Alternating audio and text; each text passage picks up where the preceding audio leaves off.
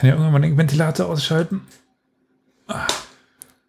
Ich habe bei mir das Fenster zugegebenermaßen noch auf Kipp. Ich hoffe, Ja, das wird kein äh, Problem. Carol ist nicht da. Gibt keinen Soundfetischisten. das- mein das Fenster ist auch offen.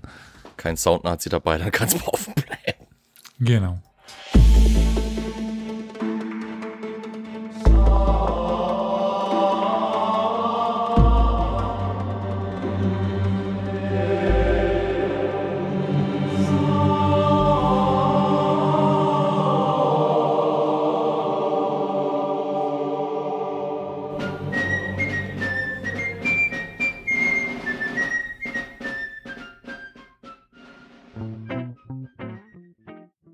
Herzlich willkommen zu einer neuen Folge Historia Universalis, dem oft unvollständigen Geschichtspodcast. Und der dauernd an irgendwelche Sachen stößt, weil er noch ganz ungewohnt ist in einer neuen Umgebung. ähm, wir sind heute zu zweit. Wir, das bedeutet, wer sitzt, wer sitzt mir gegenüber? Hallo. Der Florian. Der harte Kern Ja. hat sich wieder mal versammelt. Und ich, ich bin auch da.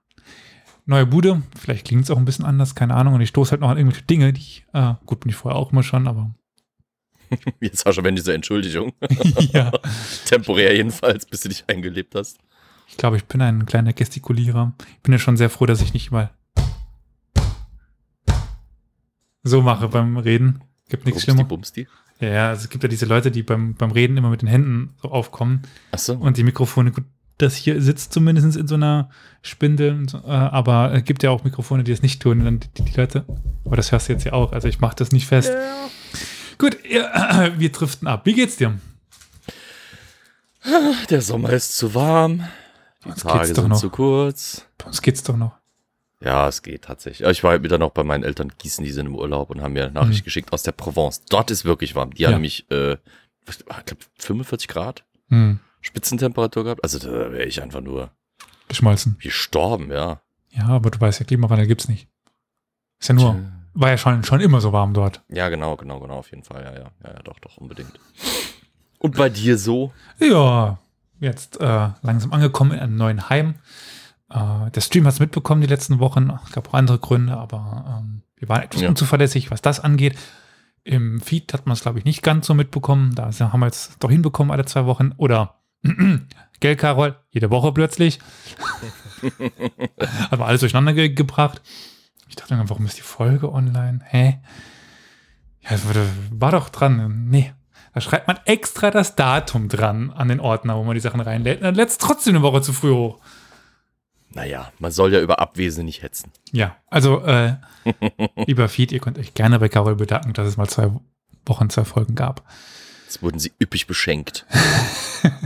Dafür, dass sie streamtechnisch darben mussten. Genau. Gut. Ähm, Sind wir nicht großzügige Götter? mh. aber die anderen dürfen wir ja heute entschuldigen, unter anderem auch wegen dem Umzug. Ja. Also irgendwie wollen gerade alle umziehen. Warum im Sommer? Gut, ich Ich habe keine Ahnung. ich war selber so, so dumm. Aber zumindest fressen die dann nicht beim draußen warten nicht den Arsch ab. Ja. Muss ich Egal. trotzdem nicht haben. Na egal. Fangen wir mit der ja, Folge an. Mach mal. Habe ich eigentlich geschrieben für, dass zumindest ein paar mehr Leute von uns da sind. Da steht nämlich jetzt eine Frage, die kannst du mir gar nicht beantworten. Weil ich weiß, dass du nicht dabei warst. Ist das blöd? Hm. Weil eigentlich wollte ich fragen, ob euch der Name, also euch, weil ich dachte, es wäre ein Plural da.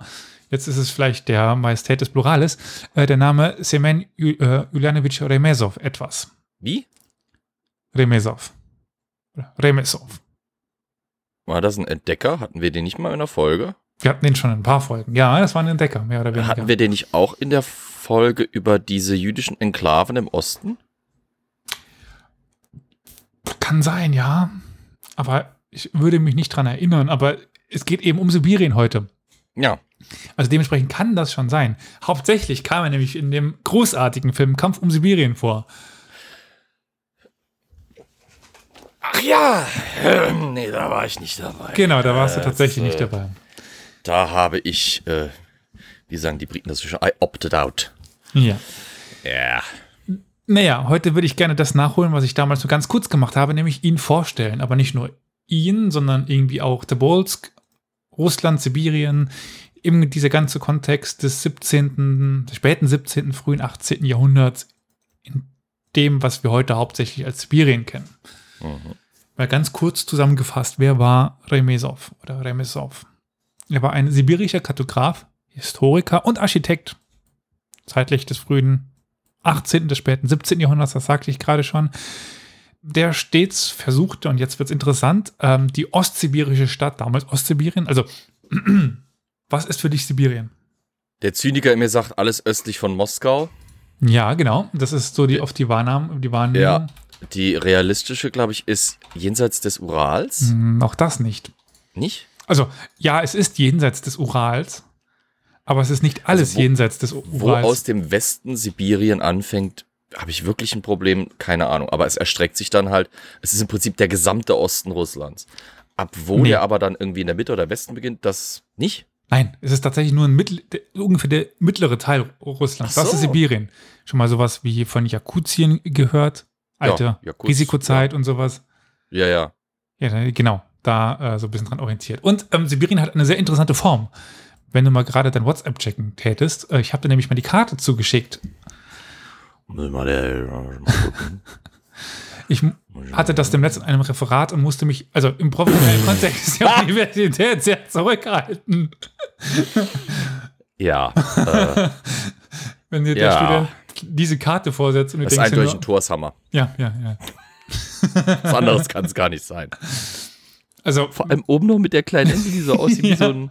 Ach du meine Güte.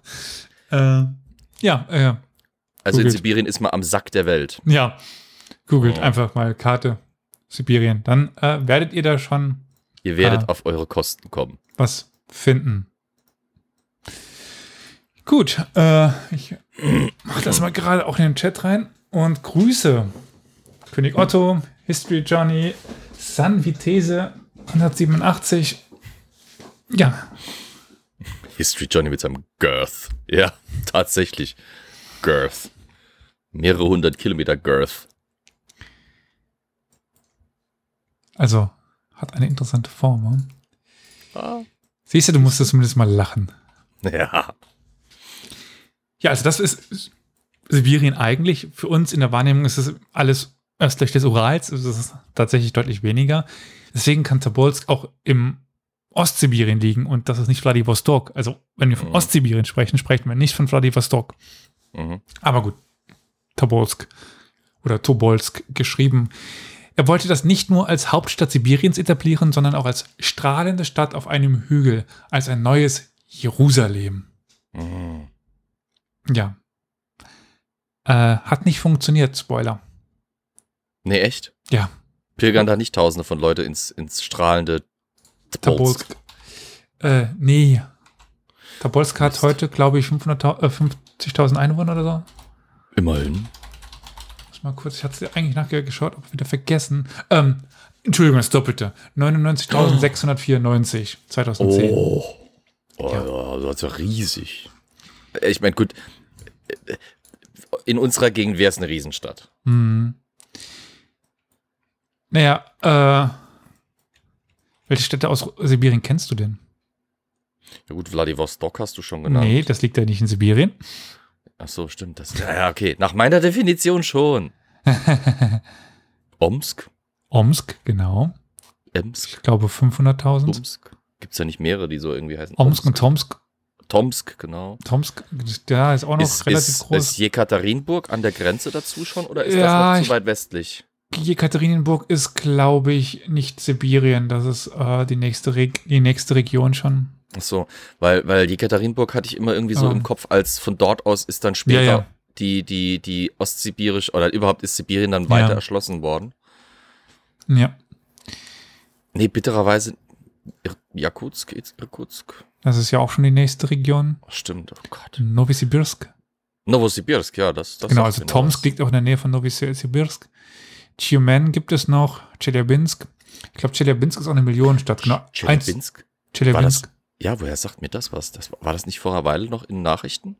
Äh, ja, ist halt 1,2 Millionen Stadt, also kann gut sein. Ist einer der größten Städte Russlands, Chelyabinsk. Hm, hm. Aber Tumen hat, glaube ich, auch 500.000. Nee, äh, äh, 800.000 hat Tumen. Omsk hat 1,15 Millionen. Also da gibt es schon große Städte. Ich muss ja zugeben, bei mir ist Sibirien vor allem in der Wahrnehmung, dass dieser Ort, wo, wenn du zum Beispiel unter dem Stalin-Regime gelebt Mhm. hast, im Zweifelsfall du hingeschickt wurdest, wenn du irgendwie quergetrieben hast.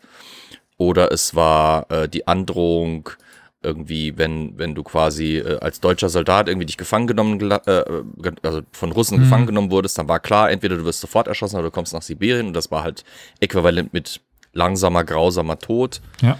Einer meiner Uropas war dort in Gefangenschaft und als Mein der nach Opa. Hause kam, äh, hat er irgendwie die Hälfte seiner Zehen eingebüßt und brauchte die ganze Zeit eine Sauerstoffflasche, weil er einfach in der Kohlemine böse gelitten hat. Ja, mein Opa war in Sibirien und kam zurück mit einem kleinen Bäuchlein. So äh, Eiweißmangel. Nee. Hä? Das war ein Menschenfinger. Der hat es hinbekommen, in Sibirien ohne Probleme sich äh, Freunde zu machen. Ach, da schau. Yep. Ja SS-Offizier. hä? aber nee, war andere Fa- Familienrichtung. Achso. Wir haben, wir, sind nämlich, wir haben Fotos von, von ihm, wie er aus Sibirien zurückkommt. Der war ja im letzten Zug mit, mit Adenauer. Ah, Ähm, der hat es irgendwie hinbekommen, der sprach auch wohl fließend Russisch danach. das ist ja gut, äh, hat er sich ja gut da äh, positioniert, nicht? Genau. Krasnojarsk wurde auch noch gerade angesprochen. Das sind, jetzt haben wir so die. Chabarovsk liegt, wo liegt das nochmal? Ist angesprochen worden? Nee. Äh, das weiß Ja, aber ich. Chabarovsk fällt mir gerade noch ein. Ich, ich bin jetzt gerade tatsächlich im Kopf Schiffsnamen aus World of Warships äh, von russischen Zerstörern und sowas durchgehen. Da war Udaloy, Chabarovsk. Stadt in Russland, ähm, Fernost. Das ist weiter, weiter drüben. Hm. Ist wahrscheinlich ja, dann in der Gott. Nähe von Vl- Vladivostok, die, die Habe Region ich hier, mich nicht Chabarovsk. gerade mit Ruhm äh, besudelt, äh, besudelt, dass ich da äh, irgendwie Orte kenne, aber naja. So ein bisschen Geografiekunde hier noch eingebracht. Oh, du, man lernt immer was Neues. Und hier ja sowieso. Und das, was wir gerade sagten, ist natürlich auch nicht alles. Also es war nicht so, dass er, dass wir jetzt schon alle Informationen zu der Person und zu Tobolsk haben. Es gibt ja noch weitaus mehr, also dranbleiben. Aber bevor wir zum Leben des Geografen kommen, was genau meint denn diese Definition oder diese Formulierung eines neuen Jerusalems? Neue Jerusalems gab es ja ein paar. Als Hauptstadt Sibiriens bildete Tobolsk, so Remesov, selbst ein organisches Ganzes und war ein besonderes Universum. Also ich habe versucht, mich so bisschen am Original zu orientieren. Es tut mir leid, wenn das einfach gar keinen Sinn ergibt. Das hat für mich manchmal auch gar keinen Sinn ergeben. Also das sind theologische äh, Punkte, die nicht jeder verstehen muss, glaube ich. Sie war das Zentrum ihrer eigenen Welt von Sibirien, wie Jeru Jerusalem. Ähm, das damals ja im Mittelpunkt oder das früher im Mittelpunkt der, des mittelalterlichen Weltbildes stand. Hm. Tobolsk war nicht der einzige Ort in Russland und darüber hinaus auch nicht der einzige, der überhaupt den Anspruch erhob, ein neues Jerusalem zu sein. Und das hat Moskau ja auch teilweise. Ja. Wobei er, er Rom. Kein anderes Territorium der Welt hatte jedoch eine größere Fläche und war daher gefühlt ein eigenständiges Universum. Um, also und auch von so wichtiger Bedeutung, also als Stadt Ta- Tobolsk, also für Sibirien, weil Sibirien war damals riesig im Vergleich zu allen anderen Re- Regionen. Ist ja heute noch. Ja, obwohl es ja eigentlich kleiner ist, als man denkt. Und eine komische Form hat, aber egal. Äh, Tobolsk war He's a als, grower, not a shower. Sorry. Tobolsk war als religiöse und auch als pol potenziell politische Einheit sehr autark. War eben hinterm Ural. Wie wir noch hören werden, konnten sich die Bewohner von Tobolsk zu Beginn des 18. Jahrhunderts eine ja, Schaffung eines unabhängigen Sibiriens gut vorstellen. Das ist jetzt vielleicht ein bisschen aktueller, als man denken könnte. Hm. Aber das ist etwas anderes. Die ausgeprägte regionale Identität Sibiriens innerhalb Russlands hat eine lange Geschichte. Das anhaltende Gefühl, dass Sibirien sich vom russischen Kernland unterschied, rührt unter anderem daher, dass es hier gar keine Leibeigenschaft gab und das Gebiet auch enorm groß war. Da sind wir wieder dabei, dass wir ja eine ganz gegensätzliche Entwicklung haben zum westlichen Europa. Wo war da die Hochphase der Leibeigenschaft? eigentlich, sagen wir mal so, ausgehendes Mittelalter, ja, eigentlich sogar noch Ticken später, eigentlich ist so die richtige Hochzeit der Leibeigenschaft, wie wir sie so kennen, mit all ihren negativen Auswirkungen im, in der frühen Neuzeit, Nee. wo das Ganze nochmal so auflebt. Da haben wir, da haben wir halt diese, diese Idee äh, der Feudalherren, die sich da quasi mehr Rechte gegenüber den ihren Untertanen rausnehmen als vorher. Vorher war das mit der Leibeigenschaft nicht, nicht Normalerweise so krass. Normalerweise wird ähm, gerade das Spätmittelalter als das Ende der Leibeigenschaften in Europa definiert. Ich weiß, ich weiß, aber, aber wenn man sich es genau anguckt, in der Neuzeit gibt es nochmal so eine Art Aufleben. Das ist ja mitunter auch das, was dann, also diese Verhältnisse der feudal, äh, die Quatsch, diese Verschärfung der feudalen Abhängigkeit und auch der feudalen Lasten Mhm. sind ja das, was in der frühen Neuzeit zu den Bauernkriegen und so weiter führen. Ja, aber in einem anderen, Kon also in in einem anderen Rahmen eigentlich. Es, es orient- es orientiert sich daran, aber es ist dann eigentlich nochmal was Neues. So würde ich es zumindest definieren. Ja. Ist auch eine ziemlich länderspezifische Kiste, Mhm. das ist das Problem. Also äh, du hast in manchen Gegenden, in, zum Beispiel selbst in, im Heiligen Römischen Reich, hast du manche Gegenden, wo, die, wo sich relativ harte Leibeigenschaft noch eine Weile hält und andere Orte, wo sie relativ früh abgeschafft wird. Also zum Beispiel bei uns in der Gegend schaffen teilweise schon Fürsten im 16. Jahrhundert die Leibeigenschaft wirklich vollständig ab. Äh, in, anderen Gegend hält, in anderen Gegenden hält, hält sie sich noch bis äh, fast Anfang, Anfang 19. Jahrhundert. Hm.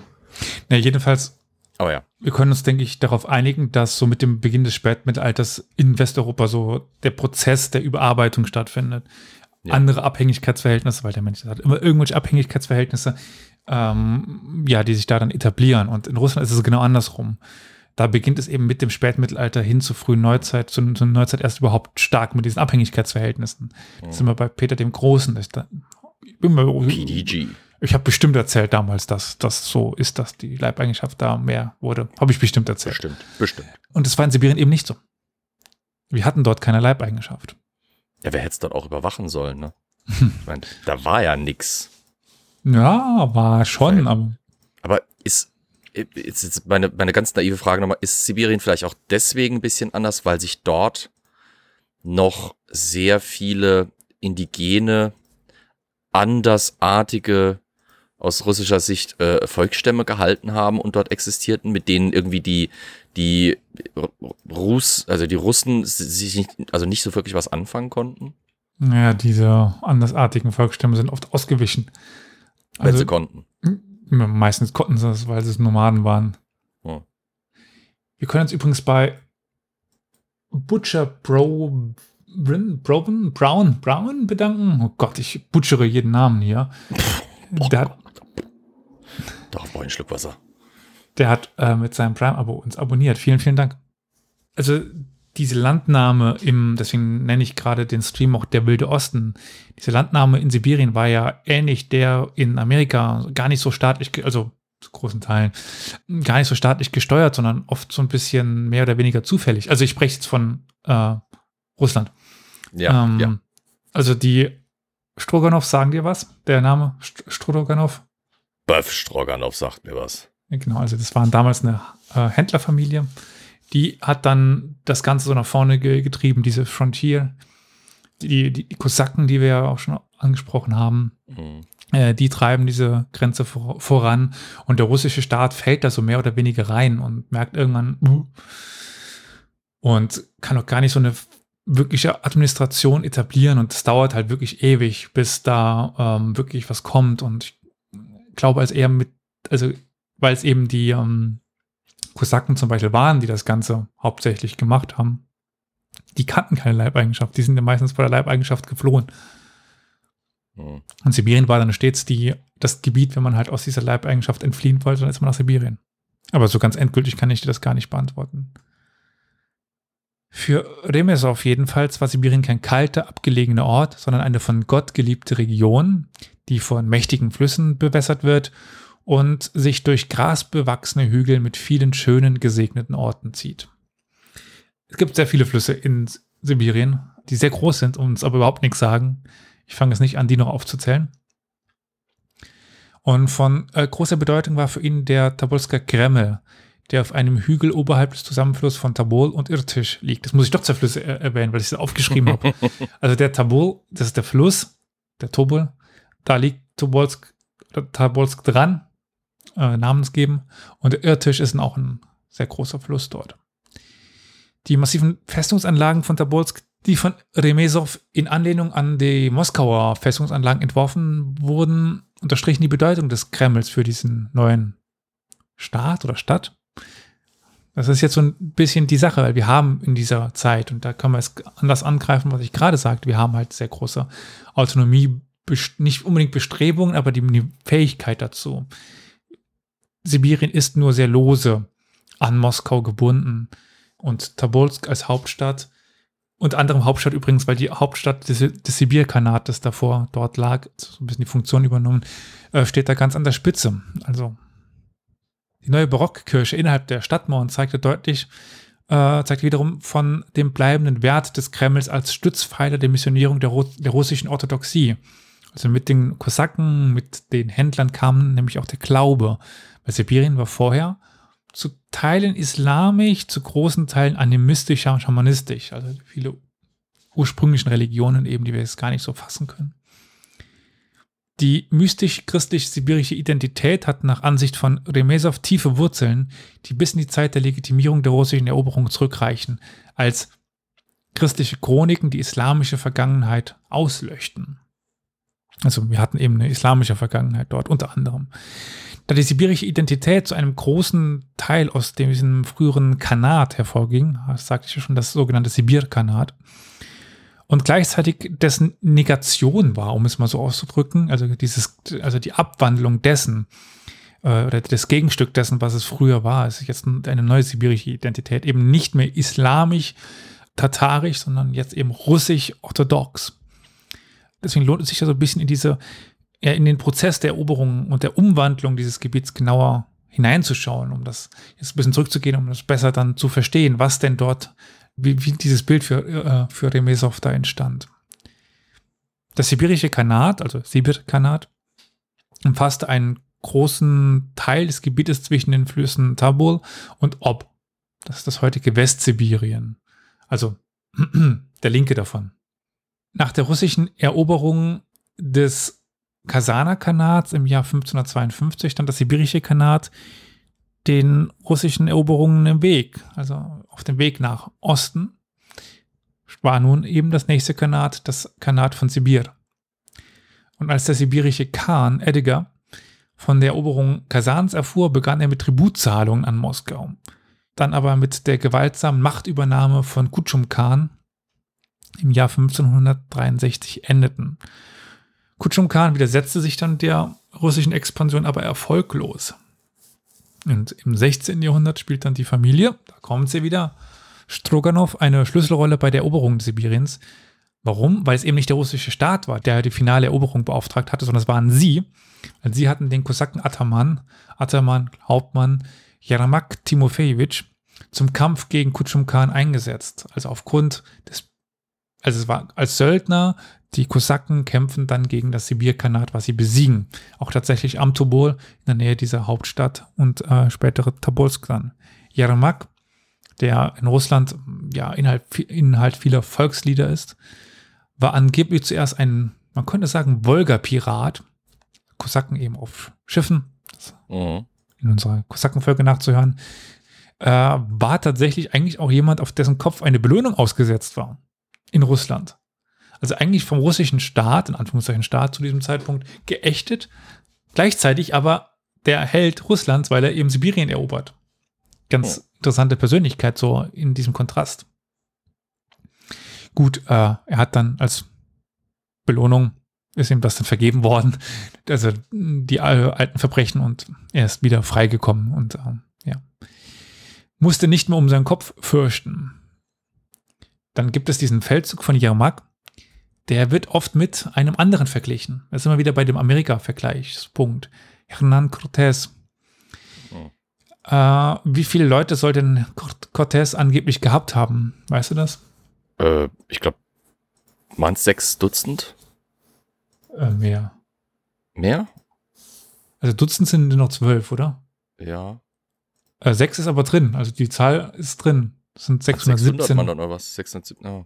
Also. Also es war, es war verschwindend gering, hm. was er hatte. Meine Zahl, die ich hatte, war 617. Kann aber auch andere okay, Zahlen ja. geben. Aber, nee, das ist, äh ja. Ja, Mark hatte 840. Also auch nicht viel. Ja.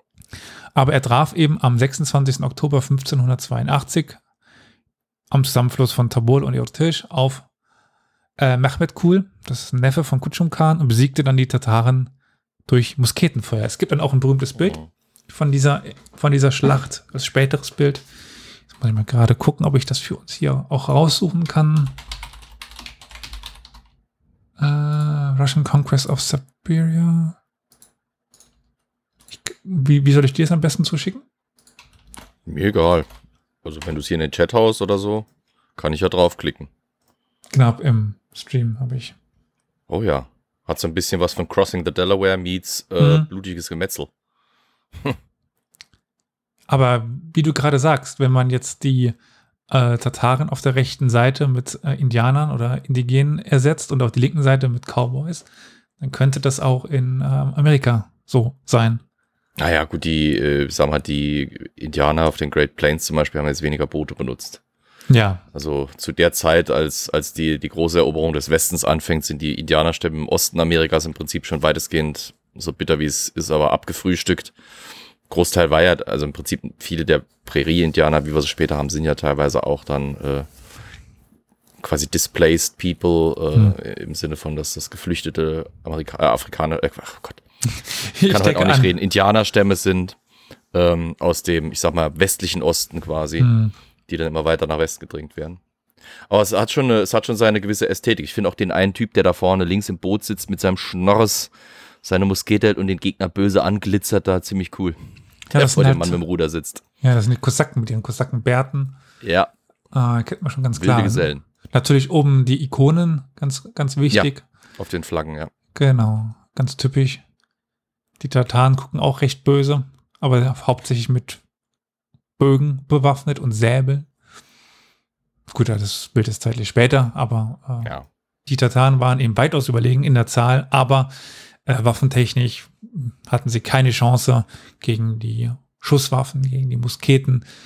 Und so gewinnt Jermak und besiegt dieses, dieses komplette Kanat, was danach zusammenbricht und damit Sibirien mehr oder weniger den irgendwie mit Russland assoziierten Kosaken offen lässt, macht oder Oh. ja, öffnet. Im nächsten Frühjahr besucht Jermak dann auch, ähm, oder Jermaks Gesandte, besser ge- gesagt Moskau. Dort ist Ivan an der Macht. Überraschung. der Schreckliche. Ich überlege gerade, welcher Ivan. Ja, der Schreckliche war, wann war das? Die Schlacht 1570? Müsste ja von, von, von der Zeit her passt, ja. Aber noch knapp. 82. Aber das, Geld, das war kurz bevor er gestorben ist, ne? Ivan, der vierte, 84, ja. Ja, ich finde es nämlich immer wieder putzig, weil im, in diesem leider Gottes so furchtbaren Film Elisabeth das Goldene Königreich Hm. mit Kate Blanchett äh, wird da dieses, dieses, dass sie halt Hochzeitsangebote bekommt, aufgearbeitet und dann haben sie halt irgendwie versucht, verzweifelt Figuren zu kriegen, die die Leute vi- vielleicht auch kennen könnten. Deswegen wird dann auch ihr Ivan der Schreckliche vorgestellt. Hm. Kurz bevor die spanische Armada kam, da war der halt einfach schon tot. da war dem nach allem Möglichen, aber nicht nach heiraten mehr. Nee. Ja, Jamak wird dann durch Ivan begnadigt und zwar wie? Indem er ihm ein teures Kettenhemd schenkt. Hm. Beziehungsweise dem Gesandten von Jamak, weil Jamak hat sich selber nicht nach Moskau ge- getraut, sondern eben nur einen Abgesandten geschickt, einen Stellvertreter, der bekommt dann dieses Kettenhemd, dieses goldene Kettenhemd. Äh, ja, blöderweise versuchte Jamak im Jahr 1585 eines, ja, während eines Angriffs von Kutschum, das ist ja der Khan, der sich zurückgezogen hat nach, was heute Kasachstan ist. Ja, er versucht während dieses Angriffs in ein Boot zu springen. Erreichte das Boot aber nicht und macht plupp. Und dann ganz viel blub, blub, blub, blub, blub, blub, blub. Und das Kettenhemd vom Zaren, was er anhatte, war so schwer, dass er nicht mehr auftauchen konnte und er ist Ja, das ertrunken. soll vorkommen. Das soll vorkommen. Ja. aber es ist, Dumb ways to die. es ist schon ähm, bezeichnend, dass das Kettenhemd, was ihn wieder in die russische Gesellschaft aufnimmt, ihn äh, tötet. Aber gut. Kutschum selber, der Khan, äh, kämpft noch bis zu seinem Tod, circa 1598, gegen die Russen. Er verschwindet dann irgendwann aus den Quellen. Also wir, wir haben nicht die Nachricht von seinem Tod, sondern er wird einfach nicht mehr erwähnt. Mhm. Äh, wir gehen davon aus, dass er dann irgendwann verstorben ist. Aber dieser Sibir-Kanat, wie gesagt, das ist Ver Vergangenheit. Er versucht es irgendwie nochmal herzustellen, aber schafft es nicht. Und ähm, ja. Wir haben aber einen Brief von ihm von 1597. Und zwar an einen russischen Beamten in Sibirien. Zitat. Seit der Ankunft von Yamak habe ich versucht, mich euch entgegenzustellen. Ich habe euch Sibirien nicht gegeben, ihr habt es an euch gerissen. Und lasst uns in den Frieden anstreben. Das wäre wahrscheinlich besser. Zitat Ende. Ja, er fand keinen Frieden und die letzte Erwähnung, wie gesagt, im Jahr 1598. Das enthält Also dieses, dieser letzte Eintrag ist ein Eintrag davon, dass er sich äh, weigert, dem Zahn zu unterwerfen. Und danach, wie gesagt, verschwindet er aus den Quellen. Ist so ein bisschen der historische Hintergrund dieser Eroberung Sibiriens in ganz wenigen Sätzen. Und während dieser Zeit, nämlich 1587, wurde eine neue russische Stadt gegründet, unweit der alten Hauptstadt von Kutschum. Wir wissen es, Tabolsk. Die erste kartografische Erwähnung, also nicht historiografisch, sondern kartografische Erwähnung von Tabolsk stammt aus dem Jahr 1613 von einem holländischen Kartografen. Karten waren damals noch gar nicht so oft. Der heißt Hessel Gerrit. Und der bezeichnet die Stadt als Hauptstadt Sibiriens. Und diese Karte, die wir haben von, 1600, von 1613, basiert auf einer Zeichnung des niederländischen Kartenmachers wie sprechen die, in den Niederlanden aus? Isaac? Isaac? Isaac? Isaac, ja. Isaac? Maas. Und wie weiter? Ja, Isaac Maas halt. Ja, ja würde ich das so aussprechen. Nach einem russischen Original, was wir nicht mehr haben, also muss es schon irgendwo vorher erwähnt worden sein. Der werte Herr Isaac ist nicht nach äh, Sibirien gereist, um das zu machen, sondern der hat russische Karten, die uns leider nicht mehr erhalten sind, äh, als Vorlage genommen. Ähm, Mars behielt die russischen Namen bei und übersetzte sie lediglich ins Lateinische. Bemerkenswerterweise waren Moskau und Archangelsk die einzigen Städten, Städte, die auf der Karte mit einem Einschub dargestellt waren. Warum auch immer Archangelsk, das eigentlich recht klein und unbedeutend war zu dieser Zeit. Aber gut. Also es gab größere Städte. Es war halt der einzige, einer der einzigen Häfen, die Russland überhaupt hatte. Aber an sich war es eine sehr kleine Stadt. Du weißt noch, wo Archangelsk liegt aus der PDG-Folge? Ja, ist, ist einer von den äh, Eismeerhäfen, oder? Mhm, genau, der größte. Oben mit, mit, äh, ja. mit, was ist noch dabei? Vladivostok, oder? Nee, nee, weil, nee nicht, Vladivostok äh, liegt ja ganz. Die, wo ist nochmal die Archangelsk und da ist aber noch was daneben. Die Onega? Was, Na, was? nicht rassistisch werden. Mur Murmansk?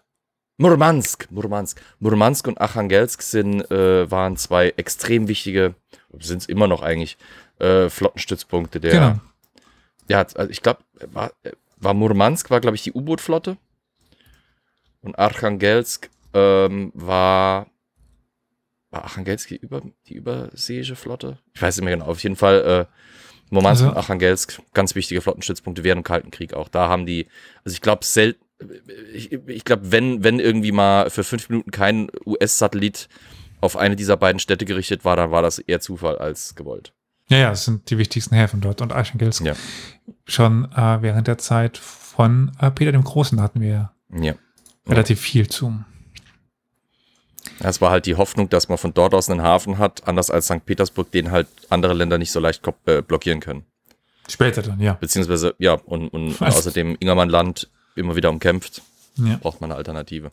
Nach der Eroberung des Sibirien-Kanats nutzten dann oder benutzten die Russen den Namen Sibirien weiterhin, um ihre aufstrebenden östlichen Gebiete zu bezeichnen. Also Sibir ist eigentlich ja der tatarische Name, ähm, wird dann aber übernommen. Und damit beanspruchten sie auch irgendwie die rechtmäßigen Nachfolger des Kanates zu sein, während sie aber dessen muslimische Identität, das immer wieder, das ist der Bogenschluss, auslöschten. Frühneuzeitliche Historiker oder russische Historiker haben festgestellt, dass viele der Ansprüche Moskaus auf eine legitime Herrschaft auch aus einer Rolle als Nachfolger der Goldenen Horde her, herrührten. Das ist natürlich so eine gewisse Legitimationsfrage. Sie herrscht, also Russland, Moskau ja eigentlich, herrschte ja über sehr viele ehemalige Gebiete der Tataren, der Goldenen Horde. Wie legitimiert man das denn jetzt nun, dass man da herrscht? Man muss ja immer irgendwie, also gut, man dürfte jetzt oder böse Zungen würden behaupten, Russland war immer schon gut darin, sich Dinge auszudenken. Aber. War ja nicht allein damit. Ja, sowieso, aber ich meine nur so, aktuelles Beispiel. Ja, ja, das definitiv. Das russische Reichssiegel ist ein Beispiel dafür, wie das Reich seine Legitimation auf seinen Status als Nachfolger früherer Staaten gründete. Ivan der Dritte, nicht der Vierte, nicht der, nicht der in Anführungszeichen Schreckliche, äh, war der Erste, der das Symbol des doppelköpfigen Adlers in Anlehnung an das Siegel des Heiligen Römischen Reiches einführte. Das ist ja im Prinzip das, das der imperiale Adler. Es geht halt immer darum, mhm. ne? Jeder will Kaiser sein, aber dummerweise gibt es halt im Prinzip, wenn man so will, ja in der europäischen Geschichte nur ein Kaiserreich, das wirklich eine Berechtigung hat und das ist das römische. Mhm. Und äh, dementsprechend muss man sich dann halt irgendwie symbolisch da bedienen. Weil gerade die Frage kam in Anlehnung an das Heilige Römische Reich oder Byzanz, in großen Teilen tatsächlich an das Heilige Römische Reich, äh, aber auch natürlich irgendwie an Byzanz, weil das bedingte sich gegenseitig. Ja. Äh, zu dem war halt Zeitpunkt, Rom tatsächlich. Das ist das echte Rom in Anführungsstrichen noch lange. aber zu dem Zeitpunkt gibt es kein Byzanz mehr. Also Nee. Dann haben wir Ivan den jetzt vierten, der übernahm Elemente des polnischen Siegels, darunter das Wappen der polnischen Länder. Darüber hinaus aber auch die Wappen der Herrscher von Novgorod, Kasan, Astrachan sowie neun weitere Städte, darunter Pskov, Smolensk, Tver und Vyatka. So dieses typische Habsburger-Style-Wappen, also voller Dinger, Ja, ja. äh, voller Ansprüche. Aber wer jetzt mitzählt, ähm, wir haben Kasan, das ist ein Tatarenkanat, wir haben Astrachan, das ist ein Tatarenkanat. Äh, Also wir haben nun eben in dieser offiziellen Auflistung der Titel haben wir diese, Kas- diese tatarischen Herrschaften. Das Siegel des Zaren Alexei Michailowitsch zeigt in der Mitte das Wappen von Moskau, im rechten Teil das von Kiew, Novgorod und Astrachan, im linken Teil das von Wladimir, von Kasan und von Sibirien. Also da sehen wir auch, von denen ist jetzt Kiew, Novgorod, Wladimir, das sind Rus-Herrschaften, Mhm. Astrachan, Kasan und Sibir sind tatarische Herrschaften. Und damit erhielten diese Kanate auch die gleiche Anerkennung wie die russischen Vorgängerstaaten. Die stehen damit ebenso auf derselben Ebene. Auch das auch- historisch dann, ne? Ja, ja, klar. Kulturell. Das Siegel, ja gut, die waren ja sowieso also eigentlich als mächtige angesehen. Deswegen die Zaren Mhm. ja auch. Es war die Quellenbegriffe für die Khan sind ja Zar. Mhm. Man hat die auch als sehr, sehr mächtig und also sehr edel und sehr adlig wahrgenommen. Und die, äh, also viele der tat- tatarischen Adligen konnten eins zu eins in eine russische Ge- Gesellschaft übergehen. Äh, wir haben sehr viele, ähm, das, wir hatten auch bei PDG hatten wir ein paar Tataren Adelsgeschlechter, die in die russische Gesellschaft übergegangen sind. Das Siegel Katharinas der Großen von 1769 zeigt nur die Wappen von Moskau, soweit normal, Kasan, Astrachan und Sibirien. Sonst nichts. Also quasi drei Kanate und Moskau. Das äh, ist ja auch das, diese Schlüsselrolle von Nicht-Russen bei der Legitimation des Staates hinweist. Russland als multiethnisches äh, Land, schon damals. Die original Russen waren in der Minderheit. Von 1832 bis 1859 befanden sich die Embleme von Kasan, Astrachan und Sibirien auf dem rechten Flügel des Adlers, die von Polen, ähm, Taurien und dem Großherzogtum Finnland auf dem linken. Das ist auch wieder Reichsteile, die als eben wichtig angesehen wurden. Mhm. Sieht man auch schön auf Münzen. Sehe ich gerade. Ich bin jetzt Ja. einfach mal hingegangen, hab mal kurz gegoogelt. Und da sieht man schön bei den Münzen, wie sie da versuchen, diese Wappen zusammenzuhalten. Eine finde ich ganz schön. Das ist so eine Silbermedaille von 1780, wo man oben einen gepanzerten Arm mit einem Schwert sieht, der äh, an dem Ketten zusammenlaufen. In der Mhm. Mitte hängt quasi das Wappen Moskaus, also der heilige Georg, der Drachentöter. Dann äh, haben wir äh, diese äh, quasi die Beschwörung der Ost, äh, der scheinbar auch dieser, dieser, ja, Ostseevorherrschaft, weil wir haben die Wappen von Schweden, von Finnland und von Norwegen, äh, von Dänemark und von Norwegen, die da quasi an den Ketten mit dranhängen. Weißt du, John, ich weiß, was du hinaus willst, aber es ist, das ist tatsächlich immer noch eine kleine Forschungsdiskussion, äh, woher dieses Wappen kommt, der, der Doppeladler. Ob das jetzt tatsächlich Byzanz ist, ob das Heiliges Ja. Römisches Reich Ah, du gehst ist. auf den Chat gerade ein? Ja, ja, Ach so. genau. Es ist, es ist natürlich nicht unbegründet, dass es Byzanz da eine Rolle spielt und diese Hochzeit. Ähm, aber das ist oft auch nachträgliche Legitimation. Ähm, späterer Quellen. Es steht definitiv im, im Raum, aber wie du jetzt gerade selber sagst, äh, es ist halt ein ewiges Fass, weil darüber können wir jetzt eine eigene Folge machen, über die, äh, diese Theorie des dritten Roms. Wer schreibt das? Wann schreiben die das? Was wird denn direkt mit der Hochzeit Zois ge- gemacht und was wird später ge gemacht? Wann übernimmt denn Ivan, also Ivan der Dritte übernimmt ja schon teilweise diesen Zahntitel, aber nur intern, nicht extern. Ivan der Vierte übernimmt ihn dann auch extern, aber es ist auch immer noch eine starke Orientierung am Heiligen Römischen Reich, weil das ist ja eigentlich das zweite Rom, was sie fortsetzen. Das, also, ja, also es ist alles gar nicht so, so einfach. Das, ich habe es auch so ein bisschen, also diese Sache, die ich jetzt erzähle, dass sich Moskau oder Russland als Herrschaftsfortsatz der Kanate darstellt. Auch das ist gar nicht so einfach zu, zu belegen. Ich zähle jetzt nur so ein paar Sachen auf, die dafür zählen. Ich könnte auch genauso viele Sachen aufzählen, die, da, die dagegen zählen. Ähm, jetzt in, im Rahmen dieser Folge ähm, gehe ich mal in diese Richtung hinein, aber da auch immer vorsichtig sein, äh, was, was sowas angeht. Also kann sein, dass ich im Endeffekt komplett falsch bin, dass es überhaupt nichts mit dem Heiligen Römischen Reich zu tun hat. Es ist, wie du sagst, ich habe die Thematik auch schon mal äh, mehrfach mir angetan und es, hm. es kommt darauf an, wo du liest. Es ist irgendwie, ähm, es gibt für beides schlüssige Beweise ja. oder schlüssige Argumentation, das ist das Bittere, aber keiner, keine Quelle, die jetzt irgendwie ganz klar aus russischer Hand sagt, wir definieren uns über das. Weil irgendwie definiert man sich über alles ein bisschen. Man, man erhebt quasi eigene, eigene Ansprüche drauf, dass man eben aus eigener, quasi Kraft eigener Arroganz ein Kaiserreich sein sollte. Dann gibt es Argumentationen, die sagen, mit dem Ende von Byzanz, äh, da kann ja kein Vakuum sein, das ist aber dann, wir haben da irgendwie, äh, äh, wir haben da überlebt, wir sind die Überlebenden für Byzanz, also sind wir quasi Byzanz. Mhm. Und das, äh, wie du gesagt hast, ich habe ich hab da oben noch ein Buch liegen, bei dem ich erst noch beim Titel bisschen stutzig geworden bin, weil das heißt nämlich das äh, Römische Reich der Deutschen.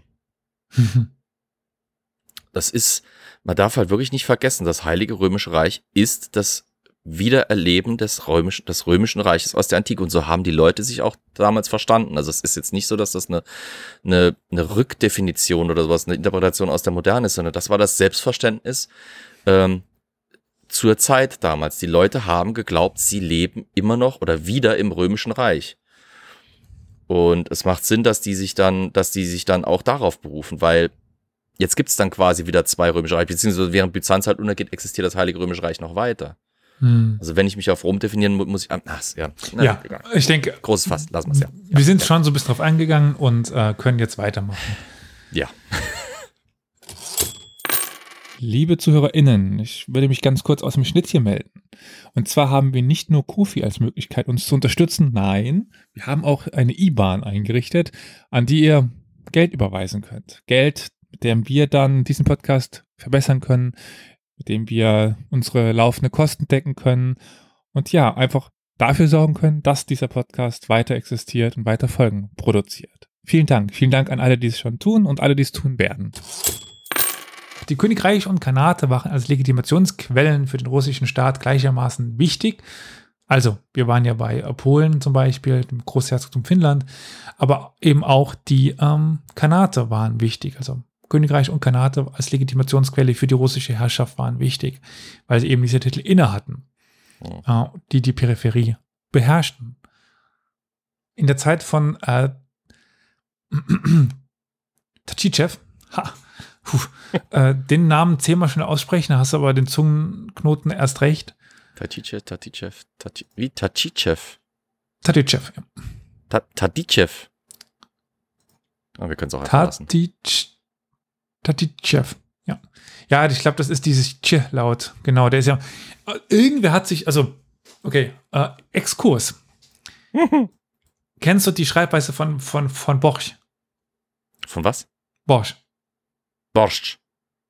Genau. Die Suppe. Wie hast du es ausgesprochen? Borscht. Genau. Und wie wird es geschrieben? Ohne das Sch, sondern nur mit, also es wird, glaube ich, nur Borscht doch, doch. geschrieben, gell? Äh, offiziell wird es, also in vielen ah, Rechtschreibregeln. B-O-R-S-C-H-T-S-C-H. Genau. Borscht. Ja. Ja, aber es ist, also, es gibt verschiedene ähm, Zeiten in der russischen Sprache, wo entweder St. Petersburg wichtiger war oder Moskau wichtiger war. Mhm. Moskau sind die, die ähm, sehr viel reduzieren, also warum es Moskwa ausgesprochen wird und nicht Moskau. Mhm. Also dieses äh, aus einem UNA machen, äh, Malako statt äh, Moloko oder ähm, eben Tabolsk statt Tobolsk. Aber die machen das, dieses Tsch auch zu einem Tsch. Deswegen ist es mhm. Borch und nicht mhm. dieses Tsch. Und nicht Borscht. Genau. Äh, das ist eher die St. Petersburger Aussprache davon. Hm. Das ist aber offiziell noch die Transkription, die wir haben, dieses Buchstabens zum Beispiel, auch dieses SCH, TSCH. Mhm. Und ähm, dementsprechend kommen wir halt da vollkommen durcheinander, wenn wir das uns so vorlesen, aber es ist eigentlich ein Chillout, also Tachichev. In seiner Zeit jedenfalls äh, wurde Sibirien nicht nur als asiatisch, sondern auch als christliches Paradies gefeiert. Aber wer ist nun Tachichev? Schon mal von ihm, komplizierten Namen. schon mal von ihm gehört? War das der Erfinder von Bosch? Nein.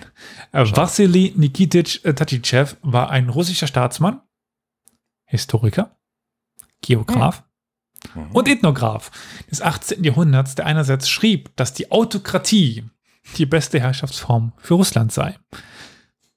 Andererseits aber auch die strikte Trennung Europas von Asiens am Ural propagierte. Auf ihn geht das zurück, dass Europa am Ural endet. Mhm. In der Autobiografie von Avakum, einem religiösen Dissidenten aus dem 17. Jahrhundert, und diese Namen waren auch für mich neu, äh, der nach Tobolsk verbannt wurde, wird Sibirien einschließlich seines östlichen Teils und der vier großen Flüsse anschaulich mit dem Paradies in Verbindung gebracht.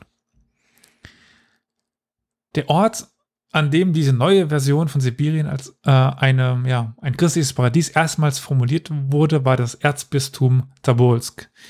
Mit der Ernennung des christlichen, des ersten Erzbischofs von Tobolsk 1621 wurde die Stadt zum Zentrum des, in Anführungszeichen, dicken, fetten, Anführungszeichen, kulturellen Separatismus. Mhm. Anführungszeichen zu Ende. Das Erzbistum machte sich, äh, die, machte sich an die Aufgabe, also Zitat, machte sich an die Aufgabe, die Völker Sibiriens, seine Territorien und seine Vergangenheit in die russische und damit eine gemeinsame christliche, literarische und religiöse Tradition einzubinden. Zitat Ende. Durch die Annalen und kirchlichen Schriften des Hauses des Erzbischofs von Tobolsk trug der Erzbischof dazu bei, dass Tobolsk trotz aller Unterschiede als Teil Moskaus und der christlichen Welt wahrgenommen wurde. Ein ganz ähnliches Gefühl der Besonderheit von Regionen innerhalb eines größeren Ganzen gab es damals zum Beispiel in Flandern, wo die Religion als Mittel zur Definition der Region auch diente. Dasselbe gilt für Sibirien. Die frühesten Werke über Sibirien konzentrieren sich auf die Region als christliches Gebiet. Der frühere islamische Status der Region wurde einfach abgeschaffen. Gab es nicht. Die sibirischen Annalen des 17. Jahrhunderts bilden aber ein ja, ganz wichtiges Gegengewicht zu der zunehmenden Zentralisierung der Chroniken in Moskowien. Die sibirischen Annalen würdigen zwar die Eingliederung Sibiriens in Moskowien oder eben Moskau, das Russland und die christliche Welt, konzentrieren sich aber eben auf Sibirien und nicht die ähm, Romanows. Im 17. Jahrhundert gab es in Moskau gute diplomatische, politische und militärische Gründe für die Entwicklung neuer Formen der Geschichtsschreibung, die im Gegensatz zu den Chroniken des alten Stils nicht mehr von einer sequenziellen Aufzählung der Ereignisse von Jahr zu Jahr ausgingen. Die Moskauer Herrscher versuchten sicherzustellen, dass alle Chroniken der Moskauer Sicht der Ergebnisse und Ereignisse entsprachen. So eine, wir haben zu, zu, dieser Zeit so eine gewisse Zensur aller Chroniken. Vorher hatten wir ja auch ob der Entwicklung Moskaus und Russlands aus verschiedenen Fürstentümern hinaus oder heraus hatten wir verschiedene Überlieferungsstränge. Ja. Im Jahr 1657 gründete Zar Alexei Michailowitsch das Sapiskoi Prikat, das ist das amtliche Archiv, um nun die offizielle Geschichte aufzuschreiben. Die neuen kaiserlichen Gattungen richten ihre Aufmerksamkeit auf die Herrscherfamilie. Die Chronisten organisierten das Material nun nach der Regierungszeit der Könige und nicht mehr nach Jahren. Die drei wichtigsten Chroniken über die Eroberung Sibirien, die Stroganowskaja, Jesipskowskaja und die Remesrovskaja, Skaja, das ist eben so Erzählung, Chronik, äh, die, die, die Geschichte der Stroganows oder der, die Geschichte von Remesov, da haben wir ihn Oh. wieder, betrachteten Sibirien dagegen im Rahmen von Moskau und der christlichen Welt, aber mit einem Zentrum in Sibirien. Jetzt sind wir aber doch ganz schön abgekommen von dem eigentlichen Thema des Remesov und haben auch einen ziemlichen Bogen durch die russische Geschichte ge geschlagen, durch Sibirien, durch ein bisschen Geistesgeschichte. Aber kehren wir jetzt mal zu Semyon zurück, also eben jenem Geografen, den wir jetzt ursprünglich mal hatten. Auch der von Zar Alexei Michailowitsch und Peter dem Großen beauftragte Geograf würdigte Tobolsk als von Gott gerettete Stadt und gab ihr sogar den zentralen Platz in der Welt, also das neue Jerusalem. Das Zentrum der Welt war Tobolsk. Remesov gehörte zur Dienstklasse der Bojarenkinder. Überraschung, das waren die Kinder der Bojaren. Und- Nee. Doch! Ach Gott. Ja, Sag bloß hier. ja, überraschend, oder? Und Oh. könnte auch ein Kosak gewesen sein. Er wurde 1642 Interpolz geboren und war der Enkel eines Mannes am Hofen des Patriarchen Philaret, der wegen eines unbekannten Vergehens verbannt wurde. Der Patriarch ist wichtig für die russische Geschichte, ist es aber auch egal, wir haben schon genug Exkurse heute. Hm. Uns ist Remesov vor allen Dingen bekannt, da er drei Atlanten von Sibirien hinterließ und damit das erste ausführliche Kartenmaterial von der Region. In dem letzten fügt er eine Karte von Sibirien an, auf der Tabolsk von einem roten Heiligenschein umgeben ist. Warum rot? Habe ich keine Erklärung für gefunden.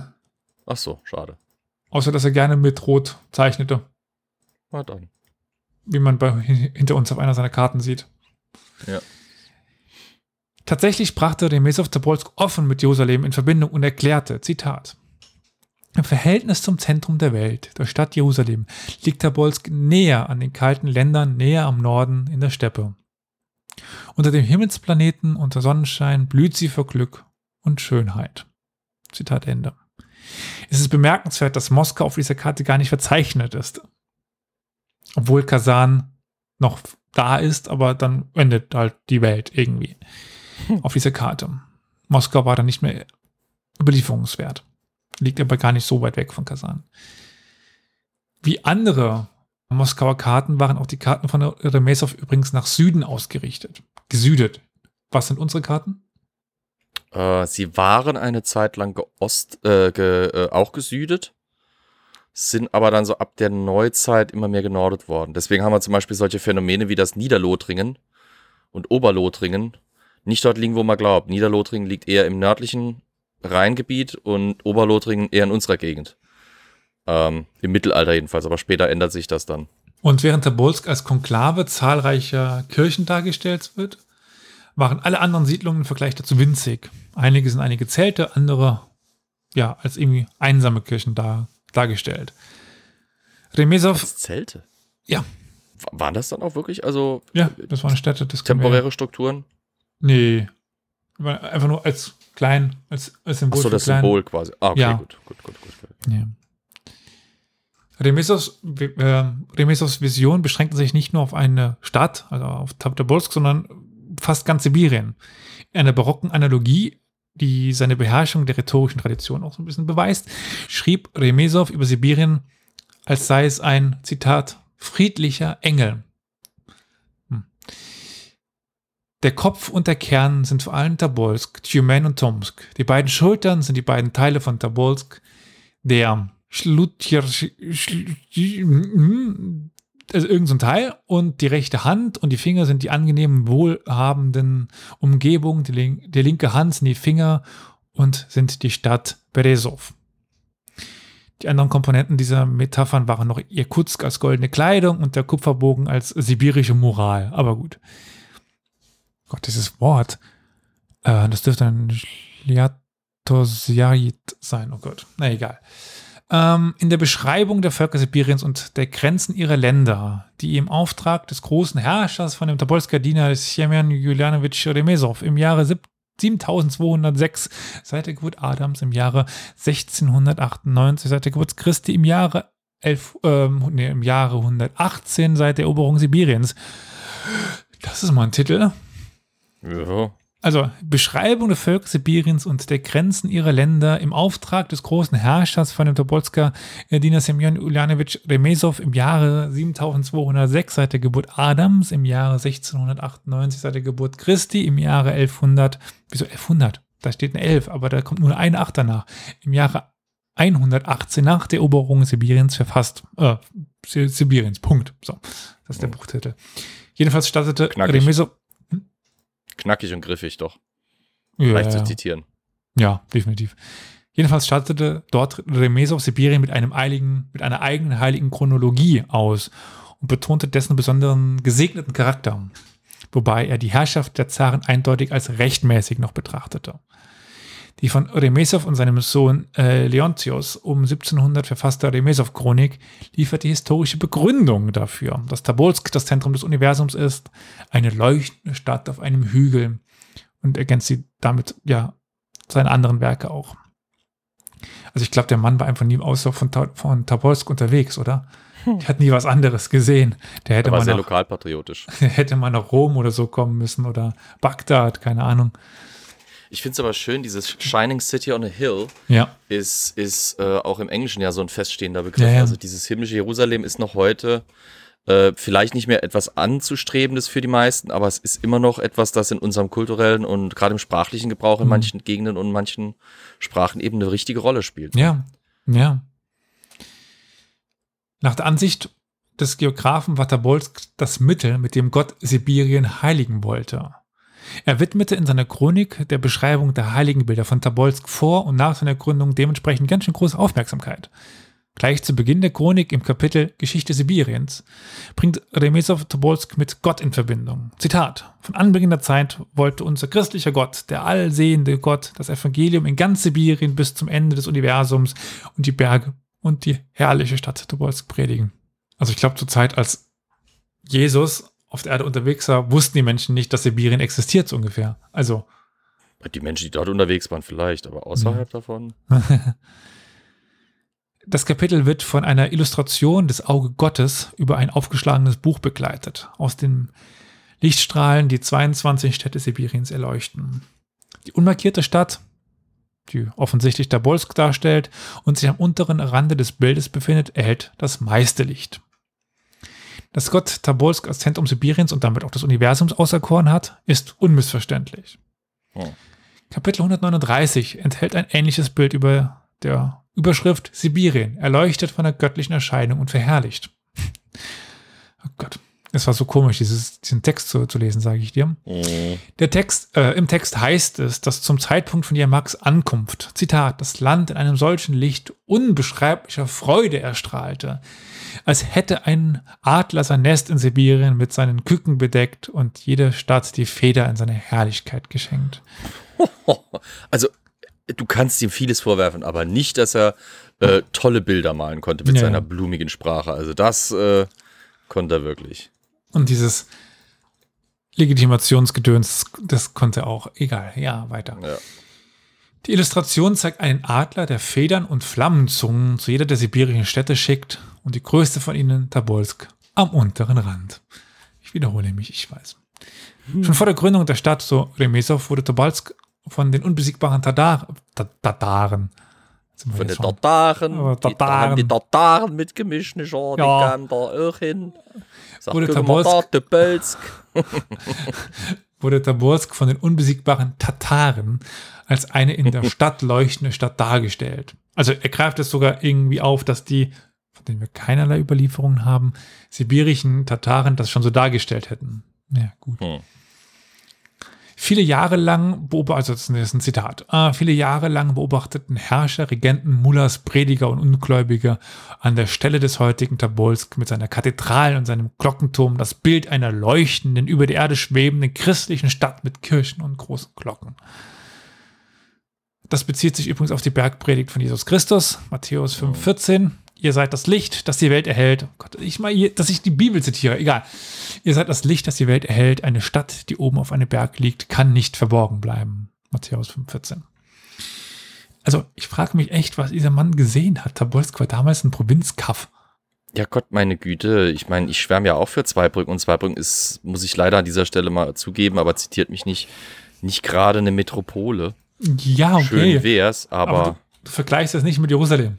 nee, auf keinen Fall, weil äh, sich die Niederauerbacher und die Oberauerbacher nicht irgendwie an der Grenze von irgendeinem so Tempel die Schädel einschlagen. Hm. Aber naja. Die Illustration besteht dann aus einem Bild einer befestigten Stadt mit mehreren Kirchen, die die Steppe mit Lichtstrahlen erhellen, während Menschen in Turban und langen Gewändern von der rechten Seite her über sie wachen. Also dieses typische Bild, das das Christentum auch die Zivilisation in das Land brachte. In der Chronik spiegelte sich diese Version in dem Bericht wider, dass 1587 der Voivode Danilo äh, Tschulkow im Auftrag des Zaren Fjodor Iwanowitsch was? Das macht keinen Sinn. Egal, also irgendwie dieser Bericht des Voivode äh, Tschulkow, äh, den kann ich nämlich jetzt zitieren. Zitat. Sein Ziel erreichte und gegenüber der Mündung des Tabol-Flusses auf einem Hügel eine Stadt namens Tabolsk errichtete. Die erste unter allen anderen Städten, eine Hauptstadt. Und den ersten Tempel zu Ehren der heiligen Dreifaltigkeit errichtet auf einer Anhöhe. Einen weiteren Tempel des allbarmherzigen Heilands. Also 1587 äh, der Voivode Danilo Tschulkow, der Gründer. So dieser Bericht äh, der Stadt. Die Illustration zeigt dann das Flusssystem und die Stadt Taborsk, umgeben von den Umrissen der Berge, die damals in russischen Karten zur Markierung von Höhenlagen äh, verwendet wurden. Wie auf dem obrigen äh, Bild ist also dem vorigen Bildern so, ist sie befestigt und hat mehrere Kirchen. Die Kirchen sind allgegenwärtig. Oh. Taborsk hat immer Kirchen. Außerdem ist ein Hof zu sehen, in dem sich Menschen der sitzenden Figur nähern, was eine Art Nachfolger von Tobolsk als Hauptstadt betont. Der sitzende Herrscher ähm, ist immer noch dort. Remesov hat eine ungewöhnliche Gelegenheit, seine Version von Tobolsk auch dann zu verwirklichen. Also er sah, was, was er sah, konnte er umbauen oder konnte er bauen, so besser oh. gesagt. Er hat nämlich einen Auftrag erhalten, Tobolsk zu renovieren und den Kreml zu, zu bauen. Konnte er jetzt quasi seine eigene Stadt bauen und große Teile dessen sieht man auch heute noch. Also wenn man jetzt mal nach Tobolsk schaut, den, den Kreml, den gibt es ja heute noch. Ist nicht alles von oh. ihm, aber doch viel aus seinen Plänen. Aber warum nicht alles? Weil die Arbeit wurde unterbrochen, als der sibirische Gouverneur Matvei Gagarin wegen verschiedener Verbrechen vor Gericht gestellt und hingerichtet wurde, was in Tobolsk die Legende von einem Versuch der Schaffung eines unabhängigen Königreichs, eines sibirischen Königreichs entstehen ließ. Kommt euch das bekannt vor? Normalerweise, wie gesagt, euch plural, aber dir wahrscheinlich nicht, weil in dem Film König, nee, in dem Film Kampf um Sibirien äh, gibt es Gagarin. Mhm. Ah. Und die Story. Ich kenne dass, Juri, aber sorry. Yeah. Und die Story, dass dieser Gouverneur dort seine eigene Machenschaften hat, die ist auch Teil des Films. Also wir oh. greifen heute doch so, wie gesagt, so ein bisschen das alles nochmal auf. Remesov wurde beauftragt, die Befestigungsanlagen von Taborsk umzubauen und den ehemaligen Holzbau, das war alles Holz und das ist nicht so lange haltbar, im Stil des russischen Nordens durch eine steinerne Festung zu ersetzen, die der sibirischen Hauptstadt würdig war. Mit der Zustimmung des sibirischen Ordens begann Metropolit Pavel in den 1680er Jahren mit auch dem Wiederaufbau der Taborsker Festung, mit dann eben 1698 mit Remesov, der dann dort äh, hingesandt worden ist, auch als ähm, in Ausbildung in Anführungszeichen. Man weiß nicht genau, ob sie wirklich italienisch waren, italienische Architekten. Und dann. Ähm, Würde mich nicht wundern. Ja, äh, ja, ja. Die Zeit waren italienische Architekten, galten mit als die Weltbesten.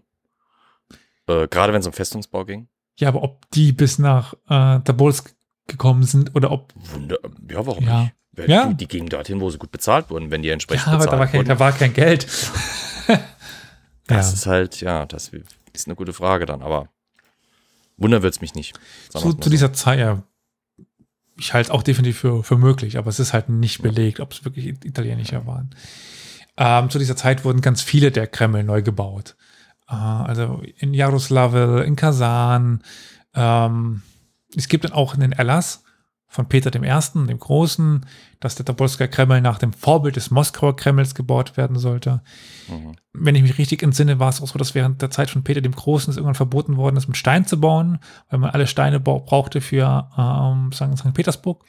Und mhm. die haben eine Ausnahmegenehmigung be bekommen, in Tobolsk trotzdem mit Stein bauen zu dürfen. Mhm. Und dann können wir wieder an den Film anknüpfen, weil wir haben dort sehr viele schwedische Kriegsgefangene die dort arbeiteten. Es waren so wahrscheinlich zwischen 80 und 170.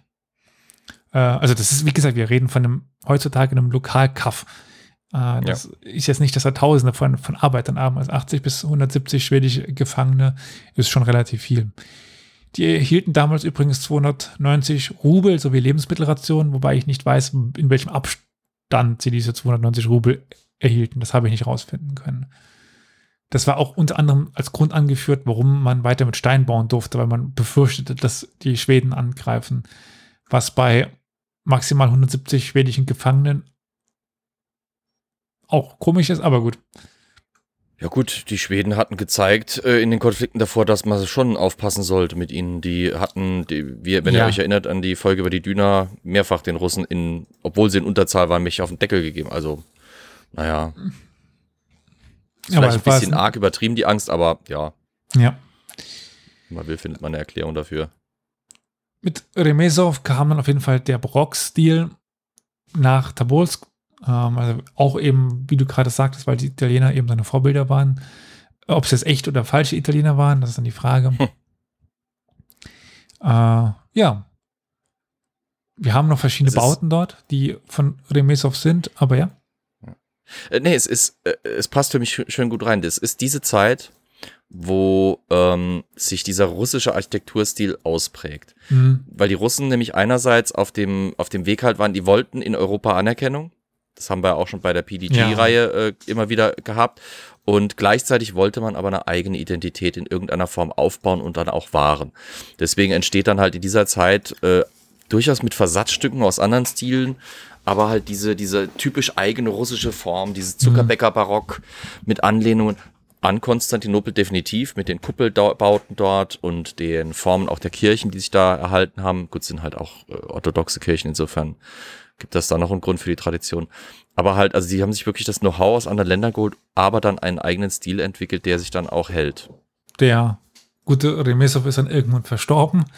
Äh, Soll vorkommen. Ja, es passiert. Und damit bin ich heute auch am Ende war jetzt keine so lange Folge, aber ich denke, es war ganz, oder ich hoffe, es war ganz interessant, nochmal so ein bisschen an das anknüpfen, was wir schon hatten. Wir hatten die Kosaken schon, wir hatten Peter den Großen schon, wir haben uns den Film irgendwie ange angeschaut, haben da drüber gesprochen.